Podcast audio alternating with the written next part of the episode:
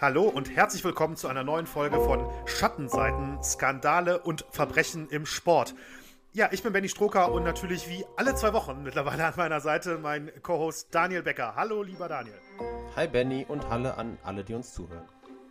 Ja, Daniel, wir gehen heute äh, in der deutschen äh, Geschichte in ein äh, sehr dunkles Kapitel der deutschen Geschichte zurück ähm, und dort zum Radsport, beziehungsweise genauer zum Bahnradsport.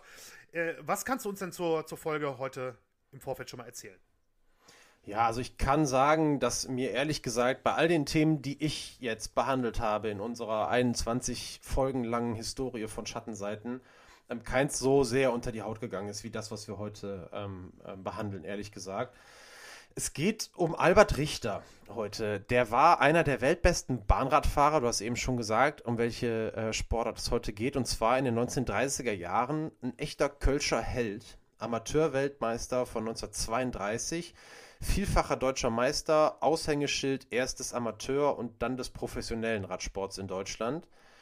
Und Richter war Hitler-Gegner. Und zwar einer, der sich offen gegen das Regime positioniert hat und im Jahr 1940 unter noch heute nicht zweifelsfrei geklärten Umständen im Alter von 28 Jahren im Gefängnis in Lörrach gestorben ist. Ähm, Richter wurde eine ganze Zeit lang von den Medien damals umjubelt. Wenige Tage nach seinem Tod hieß es aber dann in der Zeitschrift Der Deutsche Radfahrer, Zitat, sein Name ist für alle Zeit in unseren Reihen gelöscht. Und traurigerweise sollte man damit sogar eine ganze Weile Recht behalten. Äh, zum Glück aber nicht für immer. Denn es gab nach dem Zweiten Weltkrieg ein paar Versuche, die Umstände des Todes zu klären, äh, teilweise auch relativ direkt danach. Es brauchte dann aber da doch fast 50 Jahre, bis der Name Albert Richter endlich wieder in der Öffentlichkeit auftauchte. Und ähm, es gibt zwei Hauptquellen zum heutigen Thema. Zum einen ist das eine Fernsehdokumentation des NDR, des Norddeutschen Rundfunks, die heißt Auf der Suche nach Albert Richter. Die ist von Raimund Weber und von Tillmann Scholl aus dem Jahr 1989. Die soll es mal online verfügbar gegeben haben, die ist mittlerweile nicht mehr zu finden. Und an der Stelle ähm, schicken wir einen ganz herzlichen Dank hoch in den Norden, und zwar an das Wissenschaftsarchiv des NDR, ähm, die haben uns den Film zu Recherchezwecken nämlich netterweise sehr schnell und sehr unkompliziert herübergeschickt und zur Verfügung gestellt. Das war sehr, sehr hilfreich und ähm, wir wollen, wir können das auf dem Wege schon mal tun, aber wir wollen es auch schriftlich nochmal machen, doch mal anfragen, ob es nicht die Möglichkeit gibt, diese Doku nochmal irgendwie bei YouTube hochzuladen und zu veröffentlichen weil sie doch sehr sehenswert ist. Und ähm, bevor ich zur zweiten Hauptquelle komme und weil ich weiß, dass du die Doku auch gesehen hast, Benny, Vielleicht kannst du uns mal ähm, einen kurzen Eindruck geben, ähm, wie du das fandest. Wie, wie, wie fandst du auch die Machart vielleicht der Doku? Vielleicht kannst du das mal ein bisschen erzählen, aus deiner Sicht. Ja, also ich habe, äh, genau, wie du schon richtig sagst, die Doku auch gesehen. Das sind 90 Minuten, äh, ziemlich genau. Und ähm, es hat mir wirklich sehr gut gefallen, auch von der Machart, weil äh, viele alte Zeitzeugen ähm, ja, interviewt worden, auch aus Niederlanden zum Beispiel, was ich auch sehr spannend fand. Also äh, viele Leute, die mit Richter ähm, auf der Bahn gefahren sind, gegeneinander äh, gefahren sind, aber auch äh, ja, viele aus Köln, wo ich auch schon teilweise dachte, äh, wenn man jetzt nicht unbedingt aus dem Rheinland kommt, äh, wäre vielleicht der eine oder andere Untertitel oder die nicht, nicht schlecht gewesen. Die haben teilweise so dermaßen Kölsch gesprochen. Aber wir haben das ja verstanden. Ja, ich habe es auch verstanden, aber zwischendurch habe ich schon gedacht, so, naja gut, also den Holländer, den verstehe ich fast genauso gut. Ja.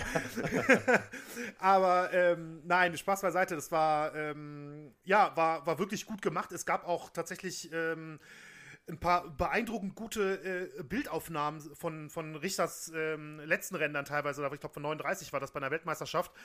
Äh, war, ich, war ich sehr überrascht, muss ich sagen, wie, wie äh, gut das Bildmaterial war. Und ähm, ja, hinten raus, ich will jetzt auch nicht zu viel spoilern oder so, aber hinten raus wurde es auch ultra spannend, gerade wo es so ein bisschen um die Aufklärung geht. Und äh, ja, ich fand, das war, äh, war richtig, richtig gut gemacht und äh, hat diese Geschichte, ähm, diese ja, dramatische äh, Geschichte äh, wirklich gut erzählt. Also, ich muss sagen, ich bin gut informiert, aber gleichzeitig auch unterhalten worden. Also, ähm, fand ich, fand ich richtig spannend insgesamt. Mhm. Also ich muss auch sagen, ich fände es gut, wenn die, wenn die wirklich nochmal verfügbar wäre. Ja. Äh, und man muss auch sagen, äh, die, die ist auch wirklich nicht zu spät gemacht worden. Ne? Also es ist tatsächlich so, dass einige der äh, Protagonisten, die da auch interviewt wurden, einige Jahre später auch gestorben sind. Also wie gesagt, die Doku ist aus dem Jahr 1989. 50 ähm, Jahre, knapp 50 Jahre nach dem Tod von Albert Richter. Und ähm, da war es natürlich schon so, dass einige Zeitzeugen nicht mehr am Leben waren. Und da ist es gut, dass die Doku ähm, auch aus dieser Sicht ähm, dann, dann, ja, in dem Sinne noch rechtzeitig dann äh, in einiger Hinsicht dann auch erschienen ist. Zweite Hauptquelle, äh, und das gilt also für alle, die jetzt nicht selber die Arbeit auf sich nehmen können, äh, die Archive der letzten knapp 100 Jahre zu durchstöbern und auf Sekundärliteratur oder eben auf die Doku zurückgreifen müssen, ist die von der Kölner Journalistin Renate Franz verfasste Biografie über Albert Richter mit dem Titel Der vergessene Weltmeister. Die ist 1998 in der ersten Auflage, damals beim Emons Verlag in Köln erschienen 2007 ist sie dann in überarbeiteter Broschurausgabe im Covadonga Verlag erschienen. So. Und auch an der Stelle nochmal herzlichen Dank. Zum einen eben an den Covadonga Verlag, der uns den Kontakt zu Renate Franz vermittelt hat. Und dann natürlich, und das ganz, ganz besonders, an Renate Franz selbst, die sich sofort bereit erklärt hat, für diese ganz besondere Folge mit uns ein Interview zu führen. Äh, das ihr eben in dieser Folge auch hört. Ähm, das führt mich jetzt dann auch direkt so ein bisschen zum Aufbau der heutigen Folge. Äh, ja, ich werde euch durch das Leben von Albert Richter führen und ähm, ja, zusammengefasst eben auch aus den beiden Hauptquellen und aus allem, was man drumherum halt noch recherchieren konnte, weil wir haben ja zum Glück auch heute dann äh, das Internet als Recherchequelle, was damals eben noch nicht da war. Ähm, äh, ja, werde ich euch erzählen, wie der Kölner vom umjubelten Radsportstar zur Persona non grata wurde und äh, ende dann mit den bis heute ungeklärten Umständen seines Todes im Jahr 1940. Ähm, danach gibt es eine kleine Hinleitung zum Interview, habe ich eben angesprochen, das ungefähr 20 Minuten lang ist mit Renate Franz und ähm, dann werden wir, werde ich vorher ein paar Dinge einordnen und nachher, am Schluss, ordnen wir dann gemeinsam ein, Benny. Da freue ich mich dann wie immer ganz besonders drauf, wenn du dann auch komplett alle Eindrücke hast äh, dass wir gemeinsam nochmal so ein bisschen übers Gehörte sprechen ähm, mhm. und schauen, was wir daraus machen. Ähm, in der ganzen Geschichte äh, werden wir versuchen, den Rahmen jetzt nicht zu weit zu sprengen. Es gibt tatsächlich einige Namen und Persönlichkeiten, die im Leben Richters äh, und auch für seine Geschichte durchaus eine wichtige Rolle gespielt haben, die wir aber hier jetzt nicht nennen, beziehungsweise teilweise nicht ähm, deutlich enger auf sie eingehen, weil manche damit verbundene Erklärungsansätze dann wirklich den Rahmen sprengen würden. Ähm, also die Aufgabe war, ein, ähm, ja, mehr oder weniger auch ein wissenschaftliches Werk wie das Buch und ähm, die ganzen Hintergründe des Films jetzt für unseren Podcast gerecht aufzubereiten. Und trotz aller Kürzung kann es sein, ihr wisst das jetzt schon, wenn ihr die äh, Folge schon äh, angeklickt habt, äh, seht ihr schon, wie lange die gedauert oder wie lange die dauern wird. Äh, wir wissen es jetzt noch nicht, es kann sein, dass sie etwas länger wird, aber ihr habt ja auch zwei Wochen Zeit zum Hören. Also von daher sollte das passen. Und wenn du jetzt nichts dagegen hast, Benny, dann würde ich jetzt einfach mal starten. Ja, dann äh, teile ich dir hiermit äh, erneut das Wort. Feuerfrei, okay. Ja, ich glaube, wir müssen erstmal kurz, wir haben ja gesagt, es geht um den Bahnradsport. Und am Anfang mal ganz kurz einordnen, welche Bedeutung der Bahnradsport damals hatte. Damals in diesem Fall eben in der Zeit unmittelbar vor dem Zweiten Weltkrieg. Und zu Beginn der 90er, 1930er Jahre boomte der Radsport, so würde man das heute sagen. Und in dem Film, ähm, den wir eben schon mal in der Suche nach Albert Richter oder die Suche nach Albert Richter, da heißt es, äh, dass die Nachfrage nach, der Unterhalt, nach Unterhaltung damals extrem groß war, das Angebot aber eben extrem klein. Fernsehen gab es nicht. Und die Informationen äh, kamen damals ausschließlich über die Medien und die, die wirklich interessiert waren, holten sich, was sie wissen wollten, aus der Fachpresse. Und es waren wirklich viele, die damals äh, Radsport ähm, interessiert waren. Das Hauptorgan in der Presse hieß damals Illustrierter Radrennsport. Ähm, und oben links auf dem Titelblatt gab es noch einen Zusatz. Da war nämlich noch ein kleiner Button, wie wir alten Printleute sagen, Benny. Da stand nämlich noch drauf mit Motorradsport. Also aus doppelter Hinsicht wäre das damals genau deine Zeitung gewesen. Ähm, allerdings ähm, wird auch diese Zeitschrift, wie so viele andere, nach der Machtergreifung, äh, nach der Machtübernahme der Nazis zu eben deren Propagandaorgan im Radsportbereich und wird kurz nach der Machtergreifung Hitlers in der deutsche Radfahrer umbenannt. Diese Zeitung ist und war für die Filmemacher und ganz sicher auch für Renate Franz auf der Spurensuche nach Albert Richter eben auch eine sehr, sehr wichtige Quelle. Ja, die Radstadien damals waren voll. Es war vor allem tatsächlich der Bahnradsport, der die Menschen interessiert hat. Und in einem Land voller großer Radfahrer war Köln die Hochburg. Äh, der sogenannten Kölner Fliegerschule entstammte auch Albert Richter. Was die Flieger sind, das erklären wir gleich nochmal kurz. Ähm, neben Richter waren aber auch noch weitere große Namen dabei, unter anderem Peter Steffes, der noch eine wichtige Rolle spielen wird äh, im Verlaufe dieser Folge.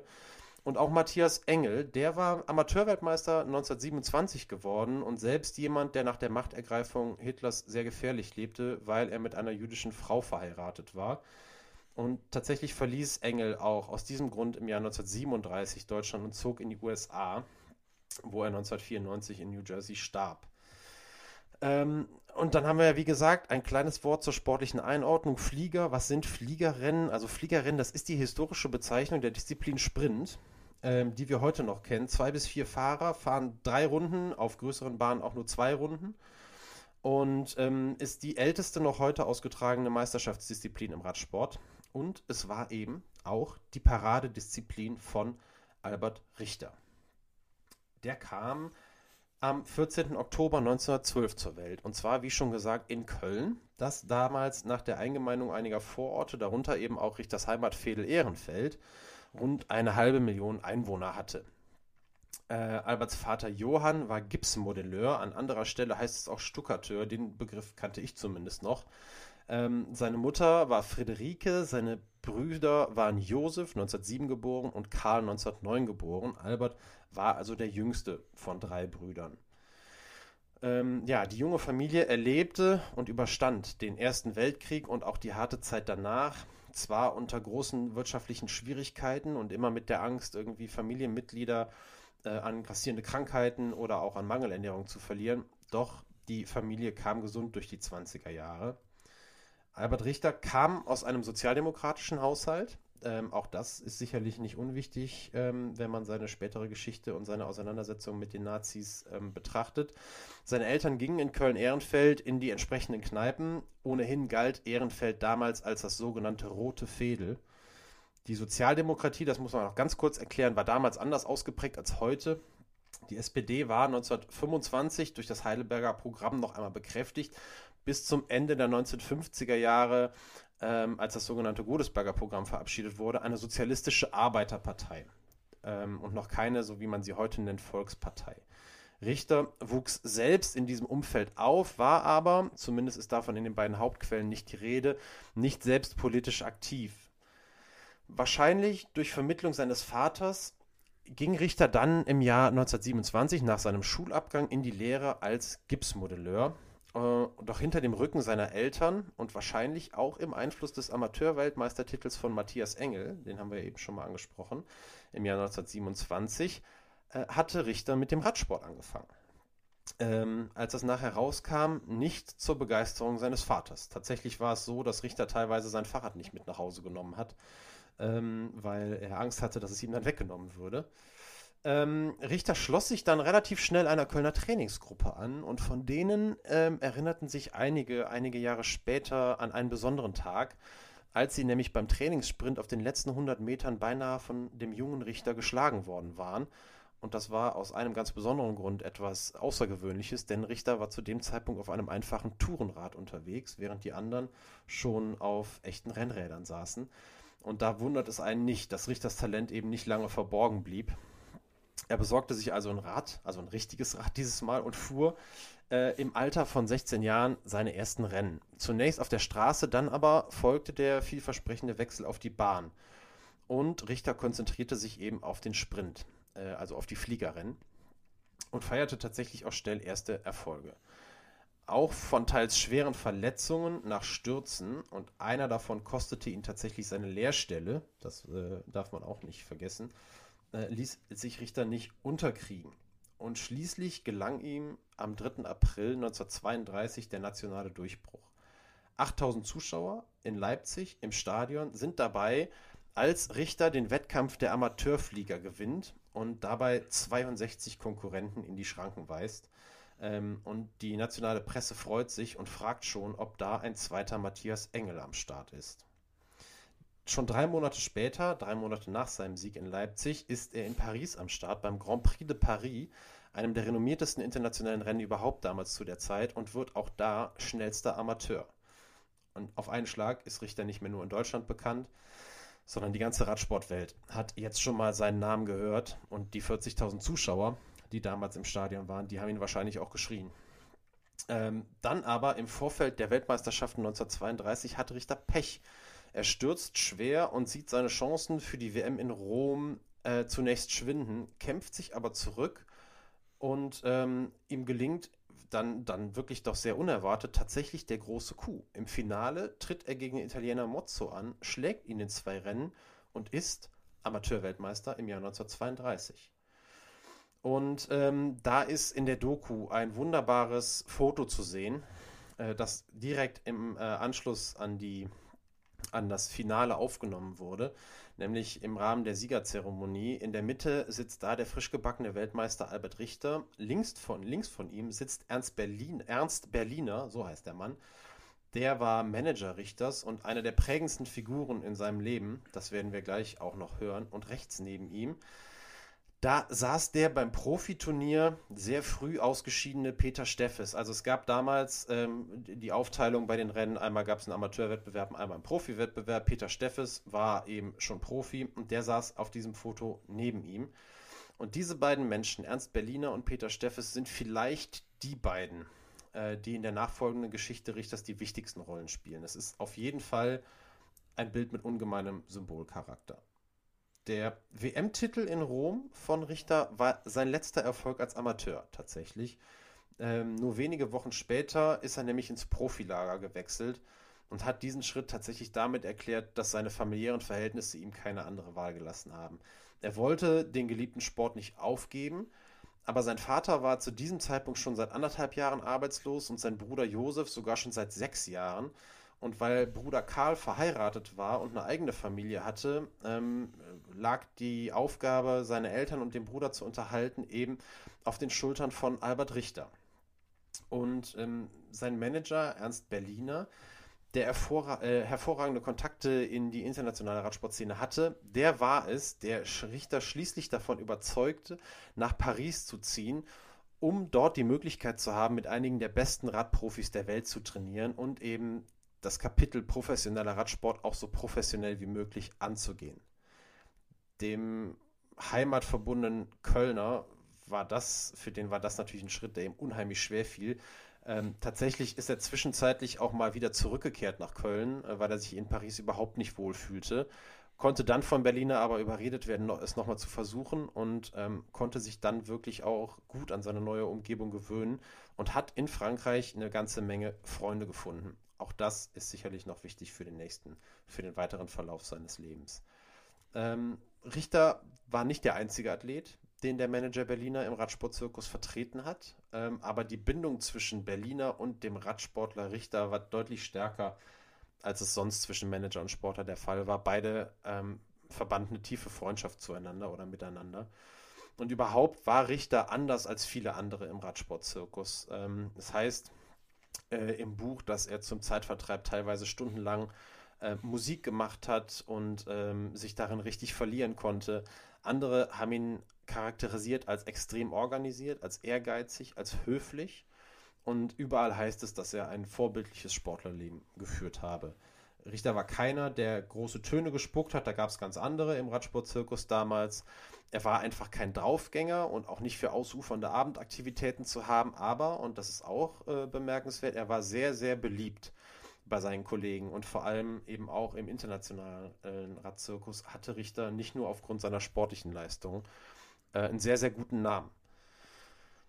Ja, jetzt kommen wir vom Jahr 1932, dem Jahr des größten Richtertriumphs mit dem Amateurweltmeistertitel, ins Jahr 1933 und da wird eben nicht nur das Leben von Albert Richter, sondern das Leben von ganz Deutschland auf den Kopf gestellt. Am 30. Januar ernennt Reichspräsident Paul von Hindenburg Adolf Hitler zum Reichskanzler und die parlamentarische Demokratie der Weimarer Republik wird durch eine zentralistische Diktatur ersetzt. Und die verfolgt schnell vor allem ein Ziel, und das ist die Gleichschaltung. So ein bisschen, ähm, um jetzt ganz genau zu sein, so ausgedrückt bedeutet das das Streben danach, alle Bereiche von Politik, Gesellschaft und Kultur gemäß den nationalsozialistischen Vorstellungen zu reorganisieren. Es ist eigentlich das Gegenteil von Pluralismus. Und das hatte auch zur Folge, dass Juden aus leitenden Positionen entfernt oder teilweise ganz aus Organisationen verstoßen wurden. Und das traf oder betraf ganz direkt auch Ernst Berliner. Denn der jüdische Manager von Albert Richter erhielt seit Mitte 1933, als der sogenannte ARIA-Paragraph für Mitglieder des Bundes Deutscher Radfahrer als verbindlich galt, keine Lizenz mehr für die Ausübung seines Berufes. Ähm, währenddessen war Richter selbst noch immer ein Vorzeigeathlet äh, für das Nazi-Regime. Dazu verhalf ihm eben neben seinen großen Erfolgen, davon kann man zumindest ausgehen, auch sein Aussehen. Also Richter war blond, groß, durchtrainiert, gut aussehend und optisch entsprach er der Nazi-Vorstellung des Herrenmenschen wie kaum ein anderer. Also ich glaube, Benny, du hast ja auch Bilder von ihm gesehen. Ähm, da passte er optisch passte er da hervorragend zumindest äh, in die Vorstellung rein. Und dementsprechend stand er in der Gunst des Regimes hoch und das, obwohl während der Zeit des Dritten Reiches der Berufssport insgesamt als verpönt galt. Und Profisportlern wurden allgemein niedere, das heißt vor allem eben auch materielle Motive unterstellt. Und dazu gibt es ein Zitat, das äh, hören wir uns jetzt mal kurz an. Der völkische Staat hat in dieser Erkenntnis seine gesamte Erziehungsarbeit in erster Linie nicht auf das Einpumpen bloßen Wissens einzustellen, sondern auf das Heranzüchten kerngesunder Körper. Erst in zweiter Linie kommt dann die Ausbildung der geistigen Fähigkeiten. Das sagte Adolf Hitler im Jahr 1935. In diesem Zusammenhang ist zum Beispiel auch das zwischenzeitliche Ende der Sechstagerennen in Deutschland äh, zu betrachten, die damals für viele Radprofis die Lebensgrundlage waren. Ähm, es heißt heute, es habe ein offizielles Verbot der Sechstagerennen gegeben. Tatsächlich lässt sich das wohl aber nicht komplett belegen. Aber faktisch haben die Regeländerungen, die es gab, zum Beispiel wurde das Preisgeld vereinheitlicht, es wurde Trikotwerbung verboten und andere Sachen. Das hat dafür gesorgt, dass Sechstagerennen einfach nicht mehr lukrativ waren, weder für Veranstalter noch für Sportler und bis einige Jahre nach Kriegsende in Deutschland gar nicht mehr stattgefunden haben. Und das Zitat, was ihr eben gehört habt, äh, zeigt eben auch, dass Sport nicht aus Spaß und auch nicht professionell zu betreiben war, sondern es wurde ein ganz klarer Zweck verfolgt, eben wie das in dem Zitat dann hieß, das Heranzüchten kerngesunder Körper. Ähm, aber mit den Erfolgen von professionellen Sportlern, gerade auf internationaler Bühne, konnte man sich eben auch schmücken, denn man konnte sie auch als Überlegenheit im Vergleich mit den Besten aus anderen Ländern darstellen und Richter war einer der Besten. Besonders ist, dass sich Richter von seiner Zusammenarbeit mit Ernst Berliner da, wo es ging, aber weiterhin nicht abhalten ließ. Denn bei internationalen Rennen ließ er sich weiter von Berliner vertreten und managen und beide verdienten eben auch mit oder gerade mit diesen internationalen Auftritten auf den großen Bahnen Europas gutes Geld. Ähm, national hat Richter zu dem Zeitpunkt eigentlich schon überhaupt gar keine Konkurrenz mehr. Wir können jetzt mal ein bisschen sogar da in dieser Hinsicht mal vorspulen und sagen, von 1933 bis 1939 wird er ununterbrochen in seiner Disziplin deutscher Meister. Die große Frage, die sich allerdings stellt und jetzt immer Ärger stellte, war, wie stand Richter zu den Nazis? Und die Antwort darauf, äh, die gibt uns einen Blick zur WM 1934 in Leipzig, an der Richter eben jetzt als Berufsfahrer teilnahm, nicht mehr als Amateur und bei der er Zweiter wurde, Vize-Weltmeister. Bei der anschließenden Siegerehrung folgt dann ein Affront. Richter verweigert den obligatorischen Hitlergruß. Diese Aktion ist auf einem Bild tatsächlich festgehalten. Äh, Richter steht inmitten einer Gruppe von Funktionären, alle heben den Arm zum sogenannten deutschen Gruß, alle außer eben Richter. Die Provokation ist groß und sie war eine absolute Ausnahme damals. Und von da an, so muss man das annehmen, ist Richter unter Beobachtung der Nazis. Seine weiteren internationalen Erfolge, mit, dem sich das, äh, mit denen sich das Regime eben auch schmücken kann, helfen ihm aber und schützen ihn wahrscheinlich lange Zeit vor Repression. Möglicherweise wäre sonst nach so einem Affront schon früher was äh, gekommen. Ähm, dazu kommt aber auch mit der Zeit, dass sich Richter weitere Provokationen verkneift. Und wenn es im Rahmen von Siegerehrungen alle tun, dann hebt auch er nun den rechten Arm. Innerhalb der Szene ist allerdings bekannt, Richter hält nichts von den Nazis. Und in Der vergessene Weltmeister, dem Buch von Renate Franz, erinnert sich auch ein ehemaliger Wegbegleiter Richters.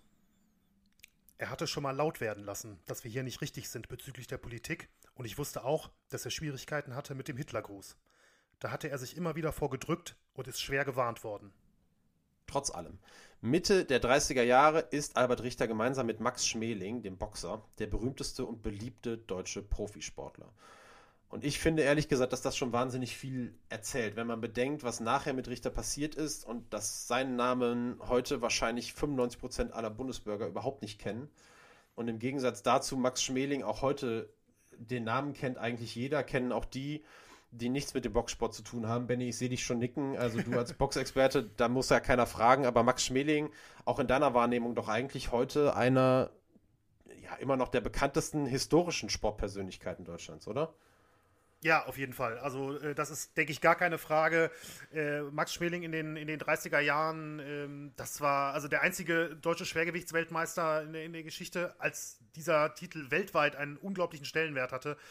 Äh, das ist äh, gar keine Frage. Also ich glaube, Schmeling gehört zu, zu, wirklich zu die, auf die ganz kurze Liste der, der größten deutschen Sportler aller Zeiten, ja. Und dann ist ja eigentlich wirklich besonders, wenn man, wenn man bedenkt, dass Richter damals auf eine Stufe mit ihm gestellt wurde und zeigt eben dann aber auch, wie erfolgreich dann die Nazis mit ihren Einschüchterungen und dann auch nachher mit ihrer jahrelangen Verschweigetaktik eben noch ganz lange Zeit auch nach Kriegsende waren. Und man muss, glaube ich, auch ganz ehrlich sagen, wären die Filmemacher und wäre jetzt auch Renate Franz nicht gewesen, die sicherlich ja auch beeinflusst war, dann auch durch die Doku, ähm, möglicherweise wäre Richter auch heute noch in den Niederungen der Geschichte verschwunden. Und äh, ja, es ist gut, dass es nicht so ist tatsächlich. Ja, also ich muss ganz ehrlich sagen, äh, als du das Thema vorgeschlagen hattest, äh, konnte ich auf Anhieb mit dem Namen nichts anfangen. Ja, ähm, das, ja, also das hat mich schon, schon überrascht, vor allem wenn man dann gesehen hat, was für ein großer Sportler er war in seiner, ähm, in seiner Zeit. Ne, das ist ja sonst sehr, sehr untypisch, dass so jemand wirklich quasi, ja, fast aus der Chronik gestrichen wird, sage ich jetzt mal ein bisschen übertrieben. Ja, und auch ich muss ja sagen, ich kannte ihn nicht. Also bei mir war es einfach so, ähm, dass äh, mein Schwiegerpapa Heiligabend äh, gefragt hat, der ja, ja auch Hörer unseres Podcasts ist, macht ihr eigentlich mal Albert Richter? Und ich konnte ihn nur fragen, wer ist denn das? Ja. Und äh, dann habe ich angefangen zu recherchieren und ja, dann war sofort klar, dass wir das Thema machen, äh, Benny, auch ja. nachdem ich mit dir kurz äh, da Rücksprache gehalten habe.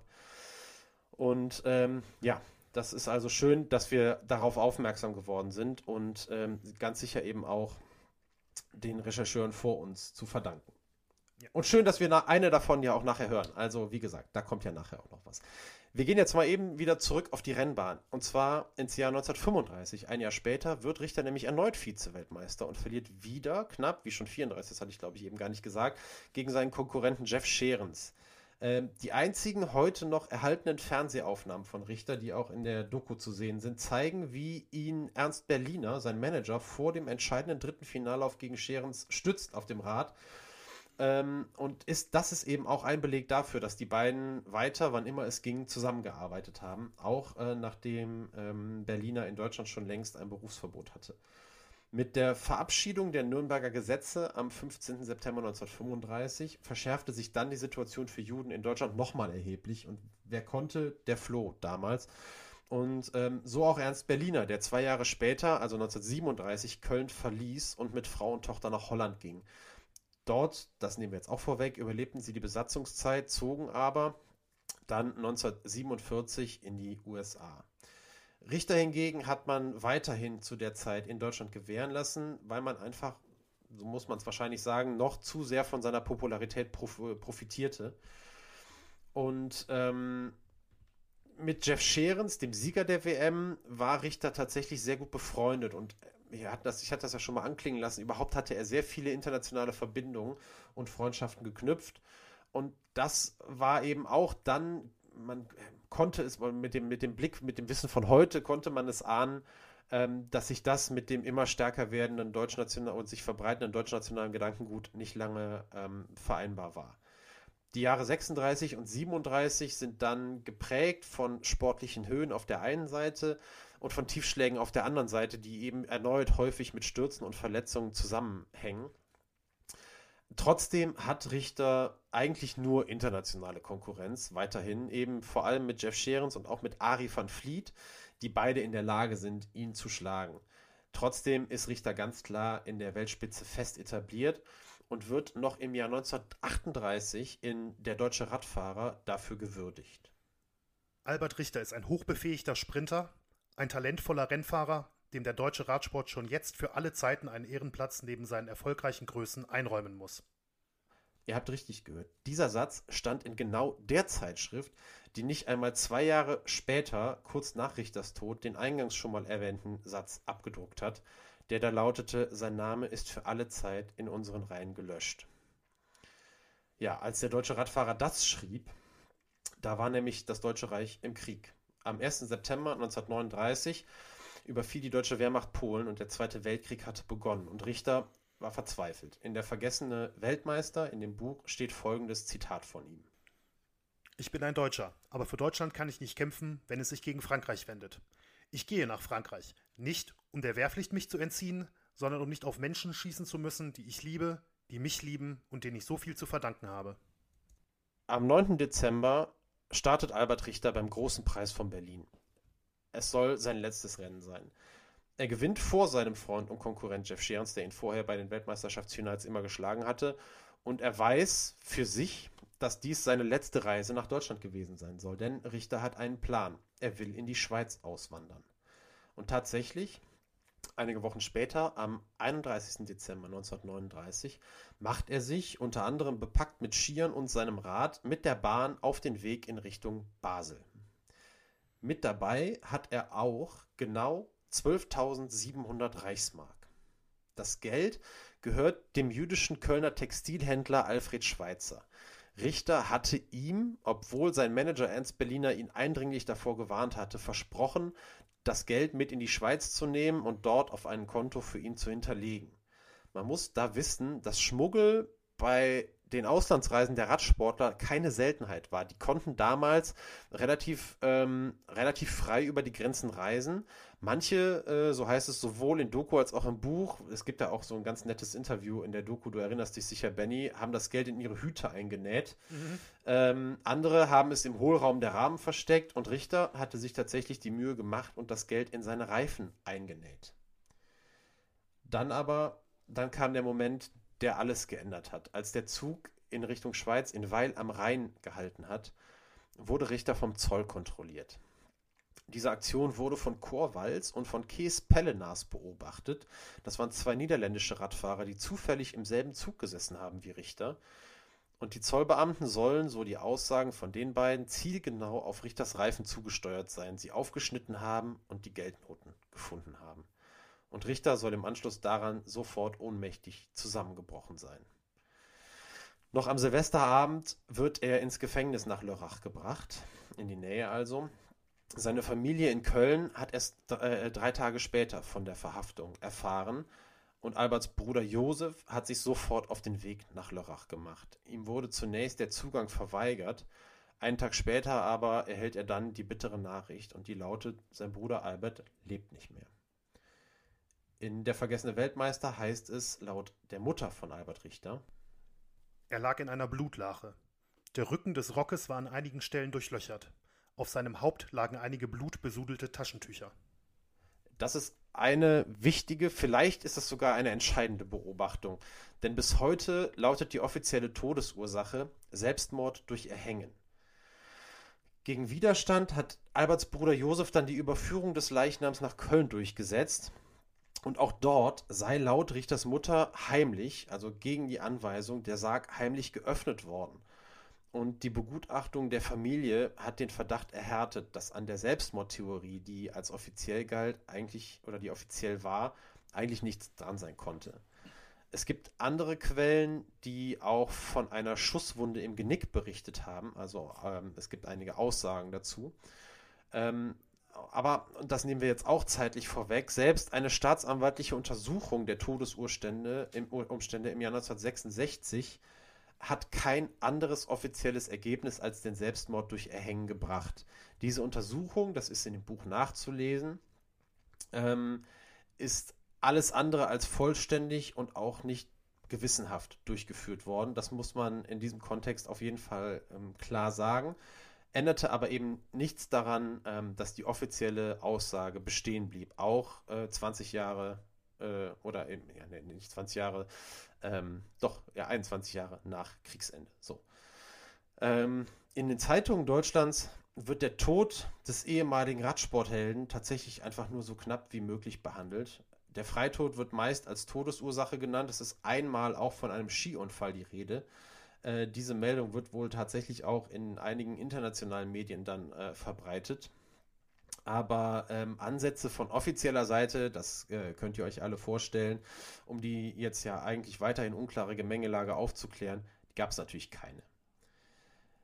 Zweifel an der offiziellen Todesursache, die gibt es äh, hingegen bis heute und zwar umso mehr. Und wir müssen bei dem Abschnitt, der jetzt kommt, genauso wie es auch die Filmemacher Raimund Weber und Tilman Scholl und wie es auch Buchautorin Renate Franz getan haben und tun mussten, vorsichtig sein. Wir müssen klarstellen, dass alles, was jetzt kommt, möglich, aber eben nie zweifelsfrei aufgeklärt wurde.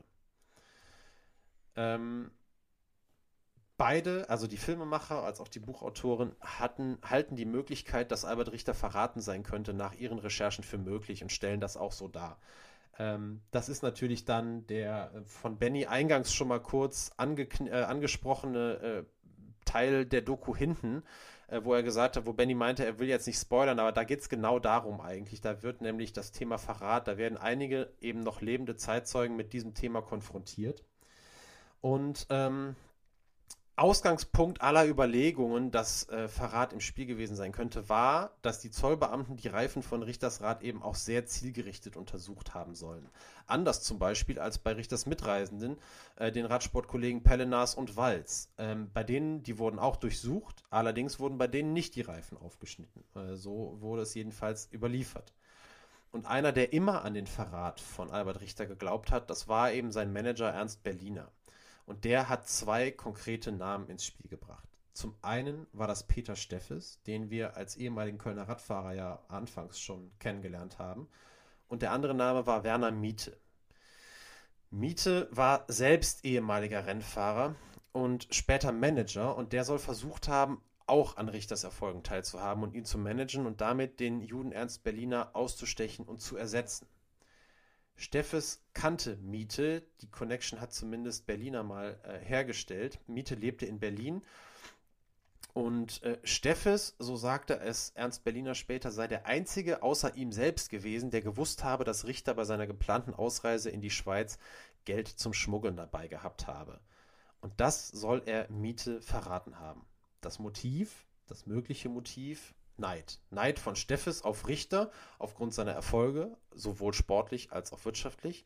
Und Neid des Managers Miete, der enge Verbindung zur Gestapo gehabt haben soll, auf den jüdischen Manager Ernst Berliner. Tatsächlich soll Miete sogar ähm, äh, V-Mann der Gestapo gewesen sein.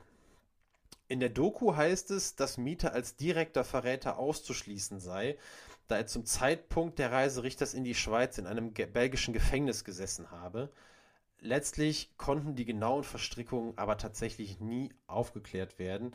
Und das ähm, jetzt dann doch mal erklärt, auch in der Doku, weil wir wissen ja ehrlich gesagt nicht, ob ihr sie gucken könnt oder nicht. Und selbst wenn ihr sie gucken könnt, ist es nicht schlimm, wenn ihr das jetzt schon wisst. Ähm, also hinten raus auch, ähm, ja, Peter Steffes, das ist der Letzte, der interviewt wird in der Doku, gemeinsam mit seiner Frau Trude. Und ähm, ich weiß nicht, Benny, vielleicht willst du, vielleicht ist das nochmal eine Chance, dass du deine Eindrücke gerade von diesem Interview nochmal schilderst. Ähm, wie, wie hat da, also wir müssen jetzt sagen, also natürlich gab es da jetzt keine Schuldeingeständnisse in irgendeiner Form, weder von Steffes noch von seiner Frau, ganz im Gegenteil. Also, aber wie war der, wie war der Eindruck für dich auf die beiden? Wie, wie haben die auf dich gewirkt, als du dir das äh, Interview angeschaut hast? Ja, das ist äh, gar nicht so einfach zu beantworten, weil man wird natürlich von den, von den Filmemachern logischerweise da so drauf hingeführt, äh, dass das jetzt, ich sag mal in Anführungszeichen, der Hauptverdächtige äh, jetzt hier gleich kommt. Da hat man natürlich schon, ja, kann man jetzt nicht mal ganz unvoreingenommen in, in mhm. so ein Gespräch reingehen, das ist klar. Ne? Dann fällt natürlich auf, dass die äh, dass der, der Fragesteller, ich bin mir jetzt nicht sicher, wer das, wer das genau war von den, von den äh, Machern der Doku, aber dass der da sehr, sehr vorsichtig an die ganze Geschichte rangeht. Ne? Mhm. Erstmal äh, Steffes nach seiner Karriere fragt und nach seinen Erfolgen und dann kommt er so ein bisschen darauf hin, äh, was waren denn damals seine Rivalen und sowas. Und dann, wenn sie dann mal so ein bisschen bei Richter landen, der meines Eindrucks nach im ersten Moment von, von Peter Steffes und auch seiner Frau, die eigentlich eher die Wortführerin äh, in, in dem Gespräch ist, was ja auch durchaus bemerkenswert ist, ähm, dass der erstmal so ein bisschen ja, zur Seite geschoben wird mit, mit, so, mit so einer kurzen Bemerkung. Aber dann, dann äh, lässt der äh, Interviewer doch nicht locker und geht da ein bisschen näher drauf ein und dann halt auch auf die Sache, um die es dann eigentlich geht. Dass er halt auch das Gerücht gehört hat, dass äh, Peter Steffes als Verräter in Frage kommt. Und ähm, ja, sicherlich interessant ist auf jeden Fall oder bemerkenswert fand ich, dass Steffes dazu im Prinzip selber fast gar nichts sagt, sondern nur seine Frau Trude spricht.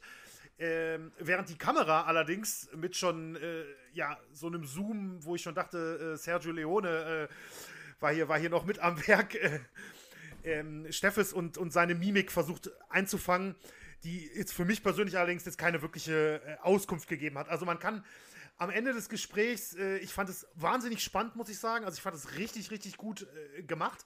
Aber am Ende muss man natürlich schon sagen, ja, man kann jetzt auch kaum irgendwie, also zumindest ich persönlich hatte jetzt auch nicht irgendwie, dass ich sagen konnte, boah, jetzt hier, keine Ahnung, die Augenbewegung oder sowas, ich bin ja jetzt mhm. kein Profiler oder so, ähm, dass die irgendwas verraten hätte oder sowas. Aber ich sag mal, es wirkte auf mich schon verdächtig in, in, in vielen Punkten. Aber ähm, ja, darüber hinaus kann ich eigentlich nicht gehen, wie du schon sagtest. Man muss da sowieso natürlich grundsätzlich vorsichtig sein und es gab keine Form von irgendeinem Schuldeingeständnis. Das ist alles direkt verneint worden, was irgendwie in die Richtung ging. Aber ähm, ein bisschen komisch äh, fand, ich, fand ich da doch einige Situationen schon, ja. Also ich kann überhaupt nicht mehr dazu sagen. Mein Eindruck hat sich, deckt sich hundertprozentig mit deinem ähm, ich finde, man ist ganz klar, man wird, äh, man weiß, was kommt und man ist nicht hundertprozentig voreingenommen, äh, unvoreingenommen, so. Ähm, und trotzdem äh, muss man das seriös bewerten und kann daraus jetzt nicht zweifelsfrei irgendwas ablesen. Das ist nun mal völlig, völlig klar. Und ähm, ja, trotzdem hat es natürlich einen Grund auch, dass ähm, die Filmemacher und auch das nachher im Buch ähm, diese Möglichkeit dargestellt wird, ähm, äh, hat natürlich auch Gründe. Mhm. Ähm, und in dem Zusammenhang müssen wir es aber dabei belassen und eben aber nochmal klar sagen, dass die genauen Verstrickungen nie bis heute aufgeklärt werden konnten. Und da, also Peter Steffes ist einer derjenigen, ich glaube, er ist 1992 gestorben. Ähm, wir werden keine weiteren Augenzeugenberichte mehr hören zu diesem Fall. Und wenn nicht, äh, weiß ich nicht, irgendwie dann äh, überraschenderweise in irgendwelchen Archiven noch was auftaucht, was äh, bis jetzt als verschollen oder vernichtet galt, dann wird das so bleiben. Ja. Ähm, und unaufgeklärt wie das bleiben bis heute auch die genauen Todesumstände von Albert Richter, um darauf jetzt wieder zurückzukommen.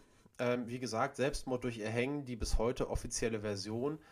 Bekannt ist aber heute und nach Kriegsende bekannt geworden, dass im Gefängnis in Lörrach und drumherum auch Folterungen stattgefunden haben von denen einige auch tödlich endeten. Ähm, die Berichte vom blutenden Leichnam Albert Richters, die wir ja eben schon mal gehört haben, deuten natürlich darauf hin, dass auch er Opfer von Folter gewesen sein könnte.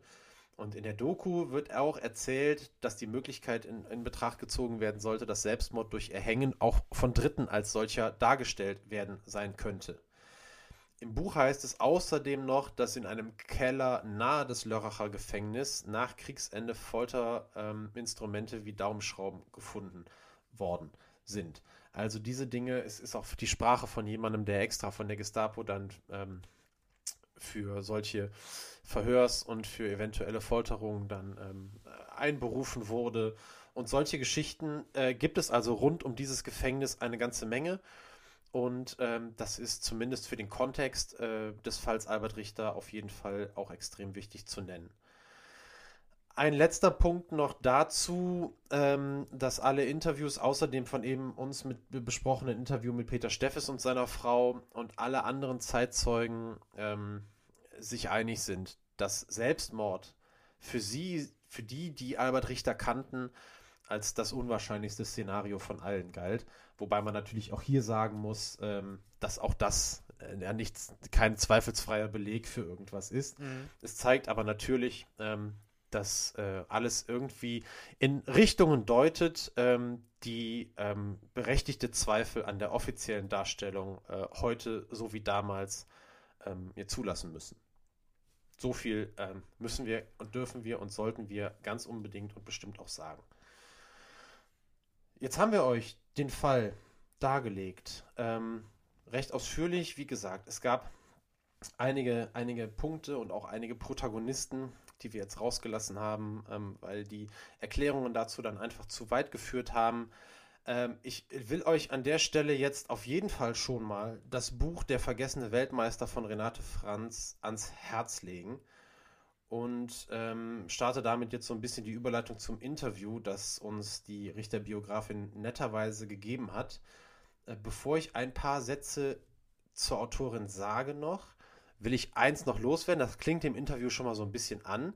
Falls uns irgendwelche Lehrer zuhören, überlegt doch mal, ob ihr das Buch euch nicht mal anschafft und mal lest. Also es geht ja vor allem irgendwie um Geschichtslehrer. Das ist jetzt nur mein ganz persönlicher Appell und fragt euch mal, ist das nicht eventuell ein Buch, was man einer Oberstufenklasse zum Lesen geben könnte?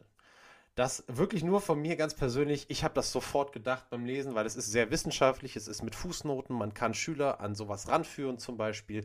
Ich fände das gut. Und das soll kurz gesagt. Jetzt ein paar Sätze zur Autorin, zu Renate Franz.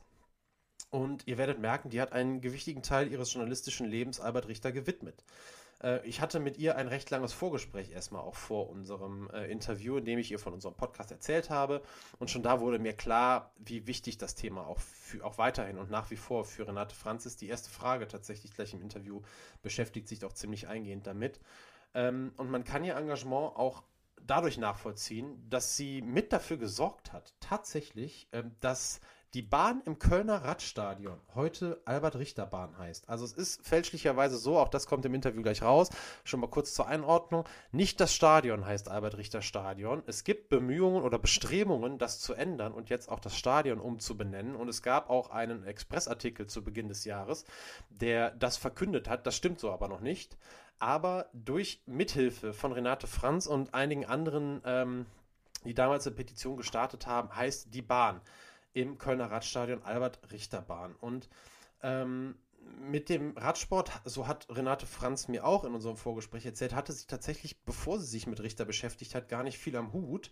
Und heute, viele Jahre nach dem Erscheinen der Biografie, ist sie häufig für Wikipedia im Einsatz und im Auftrag der Plattform auch auf den Radrennbahnen Europas weiterhin unterwegs und so dem Sport weiterhin eng verbunden. Und weil sie eben auch so eine enge Connection zu Wikipedia hat, macht es Sinn, mal ganz kurz aus ihrem eigenen Wikipedia-Eintrag zu zitieren. Und da steht unter anderem, von 1998 bis 2001 organisierte sie auf der Albert-Richter-Bahn die Bahnradveranstaltung Die Freitagnacht und initiierte den Albert Richter Cup des Bundesdeutscher Radfahrer für den Nachwuchs im Bahnsprint. Zudem gab sie zwei Jahre lang den Fotokalender Track Cycling heraus, gehörte dem Steering Committee der International Cycling History Conference an, deren Homepage sie auch betreute. Und jetzt noch ein Zusatz für ihr Engagement rund um den Bahnradsport wurde sie 2003 als erste Deutsche vom Weltradsportverband als volontäre UCI ausgezeichnet. 2008 übte, damit war Renate Franz auch nochmal in den Medien, sie Kritik an der Aufnahme des ähm, ähm, Radtrainers und ehemaligen NSDAP-Mitglieds Gustav Kilian in die Hall of Fame des deutschen Sports. Und Hall of Fame ist jetzt noch ein Stichwort, denn Albert Richter, und damit schließt sich jetzt der Kreis, ist seit 2008 einer von vier deutschen Radfahrern, die in die Hall of Fame des deutschen Sports aufgenommen wurden. Und ich glaube, das kann man sagen, ohne den Einsatz von Renate Franz und auch ohne den Einsatz der Filmemacher wäre das wahrscheinlich nicht passiert. Das als äh, die letzten einführenden Worte vor dem Interview mit Renate Franz, das ihr euch jetzt in Ruhe anhören könnt.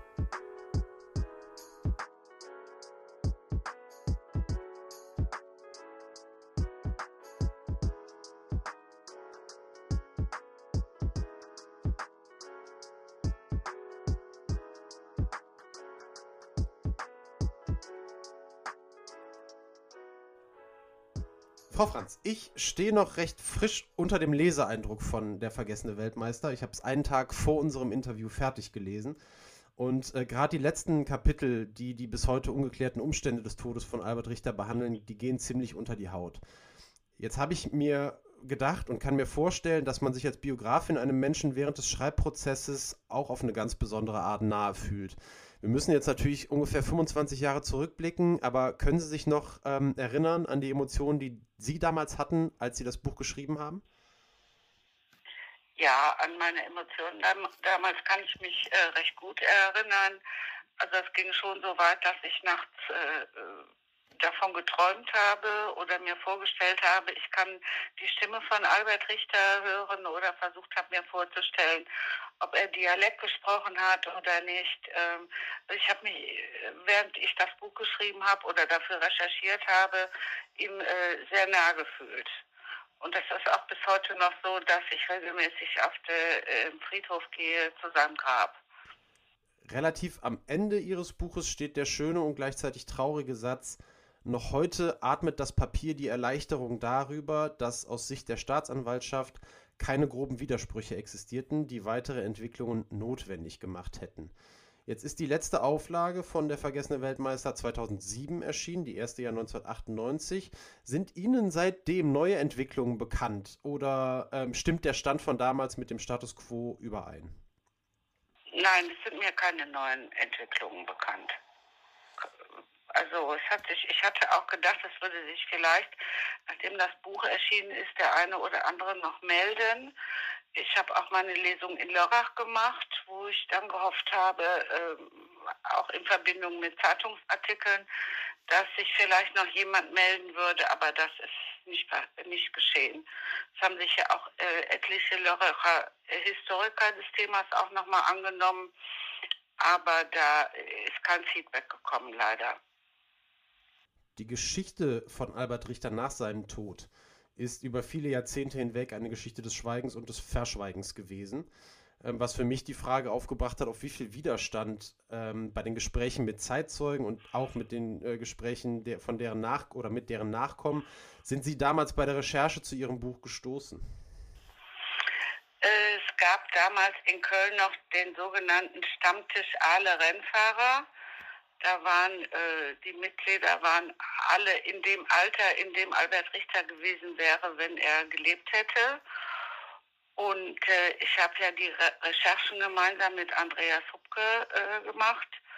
Und dann sind wir zum Beispiel zu diesem Stammtisch gegangen und dann ähm, haben die mich zum einen total ignoriert, nur mit dem Herrn Hupke gesprochen und immer gesagt, nee, sie könnten sich an nichts erinnern und er wäre ja nicht besonders berühmt gewesen und die haben ziemlich abgeblockt. Und dann hatten wir auch Einzelgespräche, wo äh, spürbar war, da ist jemand, der hat was zu verbergen oder will nicht mit der Wahrheit herausrücken. Ähm, so gab es einen Fall von einem ehemaligen Funktionär des Bundesdeutscher Radfahrer, wo wir dann rausgefunden haben, dass der bei der SS gewesen war und auch ähm, Transporte von Juden nach Theresienstadt äh, begleitet hat. Ähm, der ist übrigens nach dem Krieg Ehrenvorsitzender des Radsportbezirks Köln geworden. Äh, der wollte überhaupt nicht mit uns sprechen und hat auch gesagt, also er wüsste gar nicht mehr, wer das gewesen wäre und so. Ähm, noch äh, interessant war auch, dass sowohl seine Frau als auch eine, seine Tochter das total abgeblockt haben, auch mit uns zu sprechen. Und dass mich die Tochter danach angerufen hat und hat sich von mir das Aktenzeichen geben lassen, wo äh, diese Fakten über ihren äh, Vater nachzulesen waren und meinte, sie hätte schon immer geahnt, dass da irgendwas im Busche wäre. Und jetzt wollte sie sich das mal selber durchlesen. Haben Sie zwischendurch mal gedacht, bei dem Widerstand, den Sie da gespürt haben, dass Sie aufhören wollen, das zu machen? Oder hat das vielleicht sogar das Gegenteil bewirkt und eher Das hat das ganz entschieden das Gegenteil bewirkt. Wobei ich denke, bei den meisten alten Herren war das kein Widerstand in dem Sinne, sondern eher Gleichgültigkeit, äh, immer noch ein bisschen Neid. Also einer hat gesagt, hier, äh, wir sind hier alle noch hier, für uns interessiert uns sich keiner, aber für jemanden, der jetzt seit Jahrzehnten tot ist, ähm, das ja, ich würde das nicht als Widerstand aus politischen Gründen, äh, jedenfalls nicht in jedem Fall äh, sehen, sondern einfach Verdrängung. Ja. Widerstand aus Verdrängung. Dann nicht mit konfrontiert werden, das soll vergessen werden oder wir wollen mit der ganzen Zeit nichts mehr zu tun haben. So. Wenn wir das Thema Widerstand haben, dann können wir das ja auch, glaube ich, ähm, so ein bisschen dann weiterdrehen, die Zeituhr. Äh, wie war das denn nachher? Beziehungsweise vielleicht ein bisschen konkreter gefragt, wie waren so die Reaktionen auch von offizieller Seite, zum Beispiel ähm, von der Politik oder auch vom Bund Deutscher Radfahrer auf Ihr Buch? War positiv. Vorher war es ein bisschen schwierig. Äh, wir hatten ja zuerst äh, so eine kleine Bürgerinitiative gegründet, um die Benennung zu beantragen. Äh, das ist aus verschiedenen Gründen auf Widerstand gestoßen, ähm, weil der Hubke und ich, wir haben das Ganze ja initiiert, beide nicht aus Radsportkreisen kamen und noch viel schlimmer, ich bin eine Frau. Das war das Allerschlimmste für die meisten. Und äh, die Verwaltung hat sich gesperrt. Äh, ich habe das nie verstanden. Also ein bestimmter Herr in der Verwaltung, der auch Entscheidungsgewalt hatte, der hat sich äh, gegen die Benennung äh, gesperrt. Das habe ich bis heute nicht verstanden, warum. Aber der ist auch irgendwann in äh, Ruhestand gegangen und damit hatte sich das Thema dann auch erledigt. Da, daraus ist aber offensichtlich dieses Para, die paradoxe Situation entstanden, dass ja nicht das Radstadion, Albert Richter Radstadion genannt wurde, sondern nur die Radrennbahn selbst Albert Richter Bahn heißt. Ähm, Begründung war, äh, ja, die Leute müssen wissen, wo das Radstadion ist und das ist so ein Name, das kann sich keiner merken. Und äh, dann hat sich aber herausgestellt, dass in den Zeitungen überall steht Albert Richter Radstadion und auch die, die Rennfahrer Albert Richter Stadion sagen und keiner äh, das auseinanderhält. Sodass ja jetzt die Initiative entstanden ist, das dann nun endgültig umzubenennen äh, und nicht mehr diese alberne Trennung ist. Vielleicht können wir da mal, kann ich das mal eben auch zwischenschieben, ähm, dass wir das noch so ein bisschen erklären. Äh, also seit Beginn der 1990er, glaube ich, war es, haben sie sich intensiv darum bemüht, den Namen von Albert Richter auch wieder ein bisschen mehr nach der Doku, auch damals vom NDR, ähm, in den Fokus der Öffentlichkeit zu bringen und haben eben mit dafür gesorgt, Sie haben es gerade schon mal erklärt, dass schließlich 1996 die Bahn im Kölner Radstadion nach äh, Albert Richter benannt wurde. Ähm, können Sie vielleicht noch mal ganz kurz sagen, wie es dazu kam, wie so der Gedanke dahinter war? Der Hupke und ich, wir haben dieses Video gesehen und dann hatten wir erst die Idee, ähm, einen Antrag zu stellen, dass eine Straße nach Albert Richter benannt wird. Also wie gesagt, wir waren nicht aus Radsportkreisen. Wir hatten damals auch keine Ahnung. Und ähm, einer, und dann haben wir da öfter drüber diskutiert und dann hat einer von uns beiden gesagt, sag mal, bauen die da nicht eine neue Radrennbahn in Müngersdorf? Das wäre doch viel besser als eine Straße. Das würde doch viel mehr passen. Ja, und dann haben wir einen ganz normalen Bürgerantrag an den Rat der Stadt Köln äh, gestellt und wussten damals nicht, dass es eine ähnliche Initiative zur Benennung des Radstadions schon mal gegeben hatte von zwei Radsportlern, dem leider inzwischen verstorbenen Jürgen Tissner, Olympiateilnehmer, und Werner Schleicher, der ähm, die Radrennbahn äh, geleitet hat. Die sind aber nicht den richtigen politischen Weg gegangen. Äh, also nicht über den Rat, sondern haben direkt an die Verwaltung geschrieben. Und da die Verwaltung das ja nicht wollte, ähm, hat das nicht geklappt. Und wir sind ja dann über die Politik gegangen und dann konnten wir etliche Leute überzeugen, das zu machen. Jetzt kam vor wenigen Wochen, am 2. Januar, schrieb der Kölner Express, dass nach der Bahn nun eben auch das komplette Radstadion in Köln-Müngersdorf nach Albert Richter benannt wurde. Wir hatten ja schon mal ein kurzes Vorgespräch und da haben Sie mir gesagt, das stimmt so nicht. Äh, wie sieht das nee, denn das jetzt aus? Eine Ente. Äh, da gab es ein Treffen von äh, einer Gruppe von Leuten, die halt diese äh, Umbenennung des gesamten Radstadions nach Albert Richter äh, beantragen wollen. Und hinzu kommt, dass die beantragen wollen, dass der Platz vor der Radrennbahn nach äh, dem Manager von Albert Richter Ernst Berliner Platz benannt werden soll. Die haben sich da nur getroffen und haben eine Pressemitteilung rausgegeben, dass sie sich da treffen wollen und daraus hat der Express gemacht, dass die Umbenennung amtlich sei. Warum auch immer. Aber das stimmt nicht. Zu Ernst Berliner kann man sagen, dass ähm, es ja inzwischen eine, wie nennt sich das, Graphic Novel gibt, also ein Film über Ernst Berliner, über dessen Gefühle, wie, äh, die er hatte, als er nach dem äh, Zweiten Weltkrieg nach Köln zurückgekommen ist, also fiktiv. Und die Filmemacher, die haben dann erneut recherchiert und sind in Kontakt gekommen mit einem Projekt in den Niederlanden, ähm, die halt über das Schicksal von, von Juden, die sich in Niederlanden äh, versteckt haben, äh, recherchieren. Und da sich die Familie Berliner untereinander, äh, unter anderem in Saardamm äh, äh, versteckt hatte, äh, konnten die dann noch Zeitzeugen auftun und konnten noch viel mehr Informationen rausholen. Also das sind halt Möglichkeiten, die ich so vor 25 Jahren nicht hatte. Es gab noch kein Internet und man konnte nicht in die, in die Archive einfach online reingehen. Und äh, die haben halt jetzt doch noch viele weitere Fakten herausfinden können und das Schöne ist, dass der Herr, der diese Recherchen gemacht hat über Ernst Berliner, jetzt das Buch über Albert Richter ins Niederländische übersetzt hat. Das soll, so Gott will, dieses Jahr erscheinen und dann seine zusätzlichen Informationen damit einbringt. Das also, finde ich ganz toll.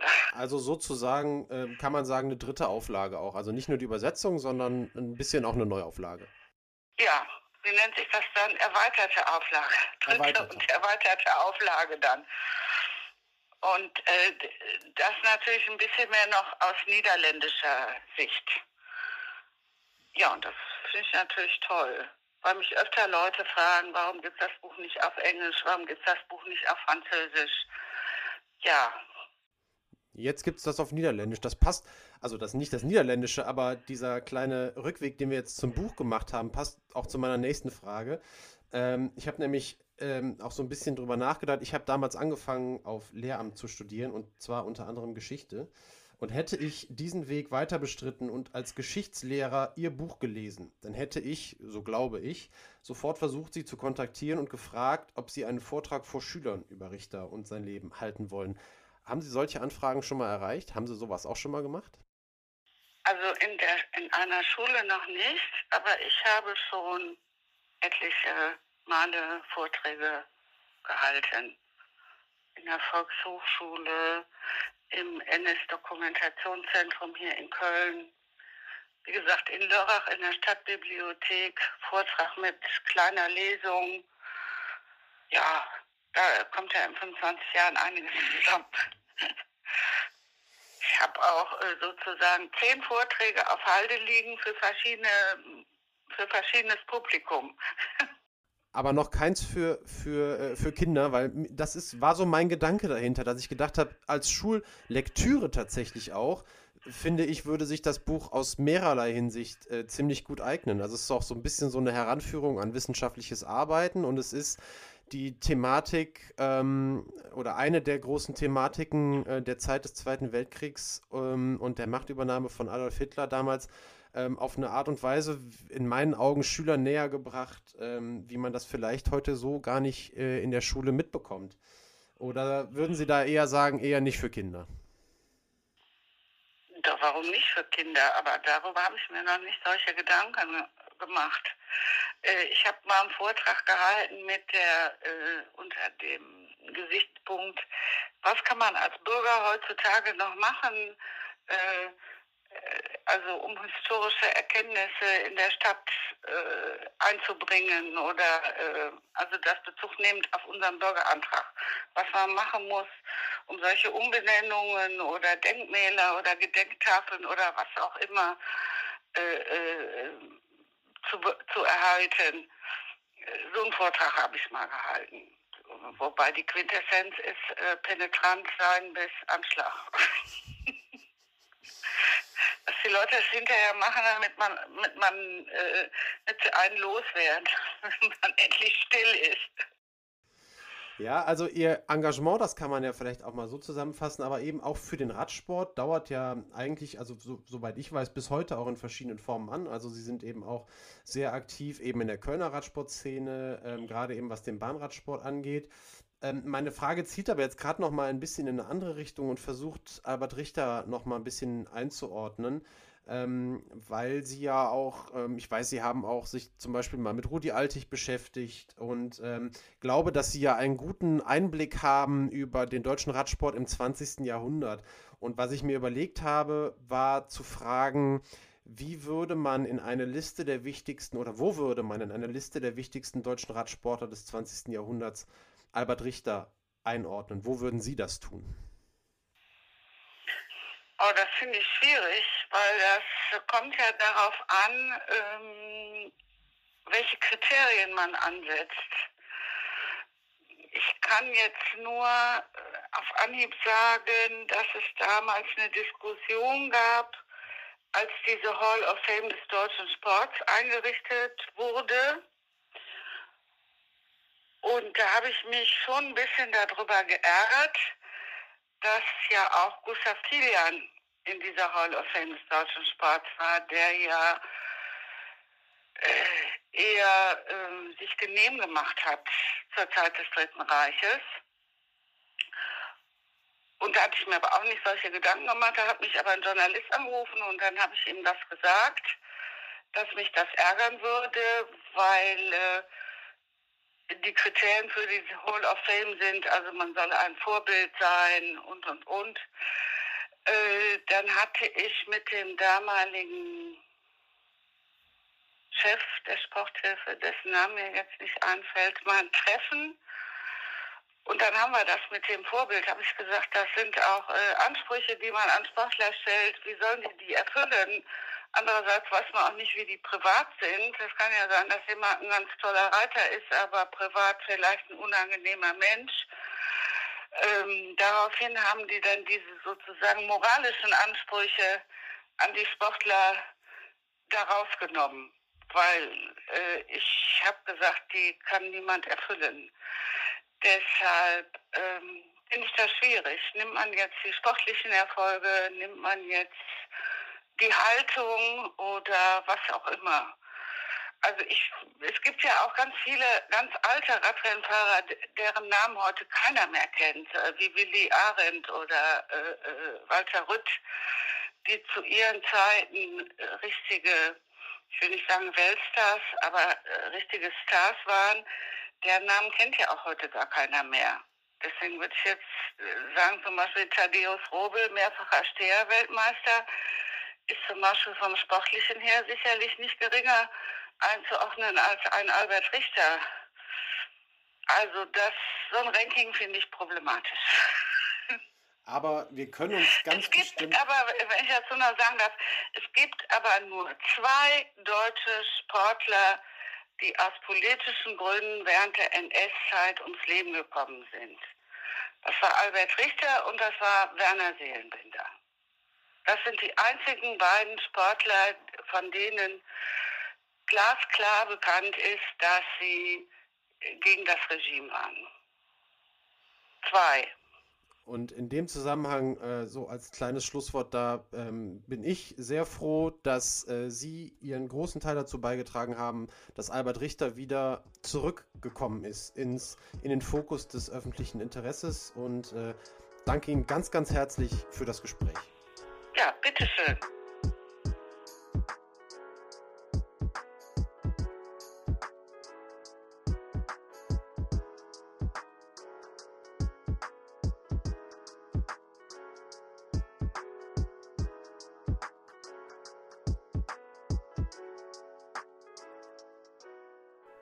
Neben meiner Stimme habt ihr die Stimme von Renate Franz gehört. Vielen, vielen Dank nochmal für das Interview. Und ähm, ja, die erste Frage, die ich Renate Franz gestellt habe, war ja die, wie wie nah sie sich auch Albert Richter gefühlt hat, wie eng verbunden sie sich ihm gefühlt hat. Und ich fand ihre Antwort da tatsächlich auch echt sehr eindrucksvoll, ähm, dass sie das wirklich bis in den Schlaf begleitet hat. Und ich habe natürlich nicht ansatzweise äh, so viel Zeit in das Thema investiert wie Renate Franz für ihre Biografie. Aber auch ich habe natürlich ähm, da sehr irgendwie eine enge Beziehung schnell zu aufgebaut. Ich finde, das geht auch unheimlich schnell. Und das würde ich gerne als Frage jetzt so reinstellen, Benny, um unseren kleinen und letzten Diskussionsteil zu eröffnen. Wie ging dir das denn? Wie hast du dich jetzt, nachdem du jetzt auch alles gehört hast, nachdem du die Doku gesehen hast, wie siehst du Albert Richter? Was sind da so ein bisschen auch deine Gefühle, mit denen du das Ganze jetzt verfolgt hast? Ja, also ähm, auch wenn ich jetzt noch mal, noch mal weniger Zeit natürlich damit äh, verbracht habe als du jetzt zum Beispiel und geschweige denn von, von Renate Franz natürlich, ähm, ist es mir doch auch, muss ich sagen, äh, ziemlich nahe gegangen, weil, äh, also für mich ist, ist Albert Richter ein richtiger deutscher Sportheld. Äh, und gerade diese, diese Tatsache, also natürlich die ganzen, ganzen Umstände seiner, seiner Verhaftung, seines Todes und so weiter sind natürlich furchtbar, aber jetzt gerade so rückwirkend betrachtet, äh, diese Tatsache, wie man ihn so lange quasi oder wie er vergessen werden konnte, ne, obwohl er in, mit Sicherheit so, so klang, klang, es ja jetzt auch und äh, der Bahnradsport war ja auch so groß in den, in den 20er und 30er Jahren in Deutschland mit Sicherheit einer der ganz großen Helden seiner, seiner Zeit gewesen ist. Also wenn ich jetzt überlege, dass einer der großen deutschen Sporthelden der 90er Jahre, äh, theoretisch, ne, dass man von dem vielleicht in 60 Jahren oder so fast nichts weiß, das ist für mich völlig unvorstellbar. Und ähm, dass das irgendwie von, von, von dem Regime damals im Dritten Reich äh, und sicherlich auch darüber hinaus dann äh, sind ja nicht ich sag mal, sind ja nicht alle in irgendeiner Form, ähm, ja, aus verschiedenen Positionen verschwunden in den Jahrzehnten danach ne, und konnten ja sicherlich auch noch gewisse mhm. Sachen weiterhin lenken. Äh, dass das so gelingen konnte, finde ich wirklich, ja, wirklich unglaublich, muss ich ganz ehrlich mhm. sagen. Also das, ne, weil wie gesagt, du hattest äh, erzählt, wie du auf das Thema gekommen bist durch deinen, durch deinen Schwiegerpapa und äh, für mich war das auch erstmal so, Albert Richter, ne, und dann habe ich erstmal gesagt, was ist das? Und dann denkt man einfach nicht, dass man, dass man da im Prinzip bei einem so großen Sportler landet. Ne?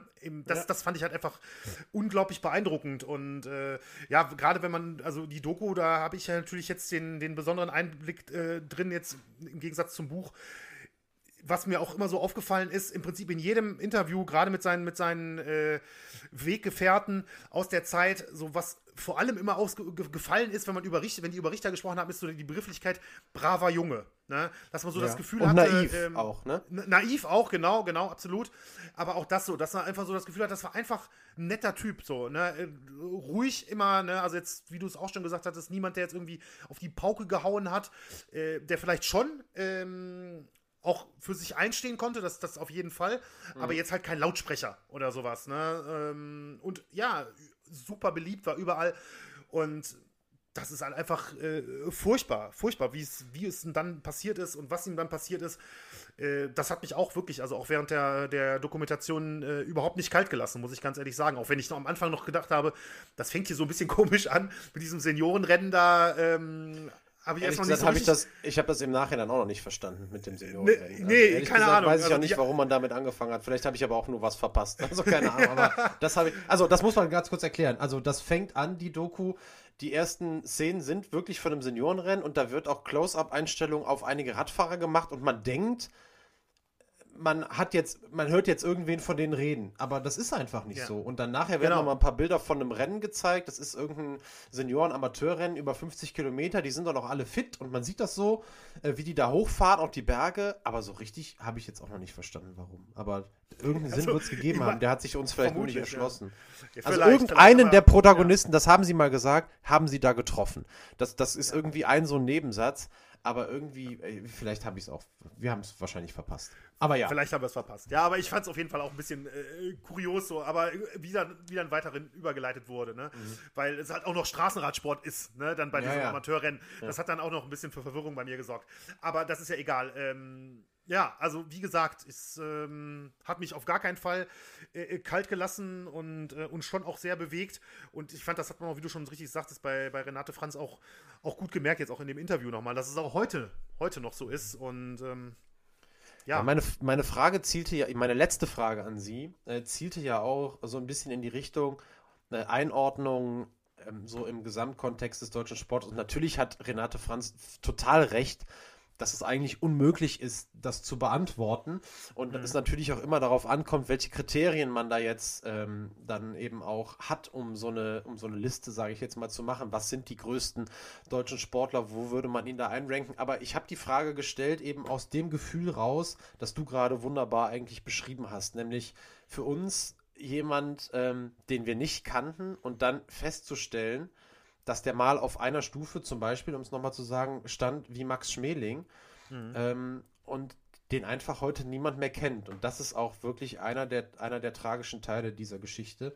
Und ähm, aber eben auch umso besser, dass es dann äh, doch irgendwie die Geschichte geschafft hat, aus den Niederungen ähm, der Historie irgendwie wieder aufzutauchen. Und das finde ich dann doch sehr gut. Und in dem Sinne haben wir uns dann auch heute damit beschäftigt und fand das auch super, dass wir das zum Thema gemacht haben. Also diese, dieses Beschäftigen mit Albert Richter ist was, jeder, der das auch von euch tut, irgendwie da draußen, der äh, wird das nicht bereuen, ganz sicher. Und wir, wie gesagt, ja. wir, wir gucken, dass wir die Doku vielleicht, vielleicht kann man ja irgendwie einen Anschluss machen. Ich weiß nicht, vielleicht gibt es auch rechtliche Schwierigkeiten, warum man das nicht darf, dann ist das Thema schnell abgewickelt. Wir werden auf jeden Fall anregen, dass diese Doku irgendwie online ist. Sollte das so sein, werden wir das irgendwann, wenn, es, wenn wir es wissen, in den nächsten Folgen dann natürlich auch irgendwie mitteilen.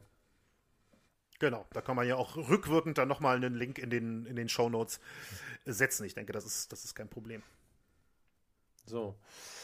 Das wäre es tatsächlich von meiner Seite aus für dieses Thema, Benny. Mhm. Ähm, wir haben in zwei Wochen ein Thema, das wir beide schon kennen und von dem wir jetzt was genau verraten, Benny? Boah, da erwischst du mich jetzt aber äh, ganz, kalt, was wir da genau erwarten, äh, äh, verraten. Nee, was hast du, was war die Frage? jetzt, okay, ich, ich stelle sie nochmal, ich stelle sie nochmal ganz, ganz normal. Möchtest du zum Thema in zwei Wochen schon was sagen? Ähm, nein. Nichts? Du willst gar nichts sagen? Ja, also okay. wir gehen in die 90er Jahre, so viel, so viel sage ich schon mal. Mhm. Ähm, wir behandeln einen, einen Fall, von dem ich jetzt mal spontan behaupten würde, den kennt fast jeder unserer Hörer. Das, ich, ist doch ein, ähm, das ist doch ein Hinweis. 90er also Jahre und kennt fast jeder. Mache ich nämlich mit, glaube ich nämlich auch. Genau, ja. Also ich glaube, das ist wirklich äh, ganz, ganz prominente äh, Geschichte und ähm, ja, das wird, glaube ich, wieder sehr spannend und äh, auch kurios in, gewissen, in gewisser Weise mm, sicherlich. Absolut. Und ähm, da freue ich mich schon sehr drauf, muss ich sagen, ja. Absolut. Ich mich auch, wird sicherlich äh, in vielerlei Hinsicht ein, ein, ein, Gegensatz zu dieser Folge, aber das machen wir mhm. ja ganz gerne bei Schattenseiten. Also von daher ähm, stellen wir uns dann wieder ein bisschen auf was anderes ein und vielleicht auch auf ein bisschen eine andere Stimmung während des Podcasts. Ja, vielleicht, durchaus, durchaus denkbar, ich. ja. Doch, könnte passieren. Alles klar, folgt uns auf Instagram und Twitter. Lasst uns eine Bewertung bei iTunes da und empfehlt uns weiter seid nächste Woche wieder dabei, wenn es wieder heißt Albert Richter, weil ihr müsst ja jetzt zwei Wochen lang die Folge hören. Manchmal komme ich noch durcheinander. Aber seid in zwei Wochen dann zur neuen Folge wieder dabei. Das war's von mir. Ich danke euch. Benny, die letzten Worte gehen an dich. Ja, äh, was ich vielleicht noch kurz erwähnen möchte, weil ähm, hätte Daniels Schwiegerpapa nichts von Albert Richter gesagt oder macht ihr mal Albert Richter oder sowas, ganz ehrlich, ich weiß nicht, ob wir das vielleicht jemals oder irgendwann in den nächsten Monaten äh, auf dieses Thema gekommen wären. Das also auch nochmal äh, Anregungen jeglicher Form, also wenn ihr Themenvorschläge habt oder so, äh, finden, finden wir das echt super und ähm, richtig, richtig gerne, auch gerne per Mail an äh, schattenseiten.podcast.gmail.com. Und, oder natürlich gerne auch, wie gesagt, in den sozialen Medien, da könnt ihr uns ja auch anschreiben. Ähm, also wenn ihr irgendwie mal sagt, mal, ich habe da mal was gehört oder äh, das finde ich mal toll, das ein bisschen genauer behandelt zu haben, dann äh, wirklich super, super gerne. Ansonsten, ja, vielen, vielen Dank fürs Zuhören, auch nochmal von meiner Seite. Bis in zwei Wochen und äh, habt eine schöne Zeit bis dahin.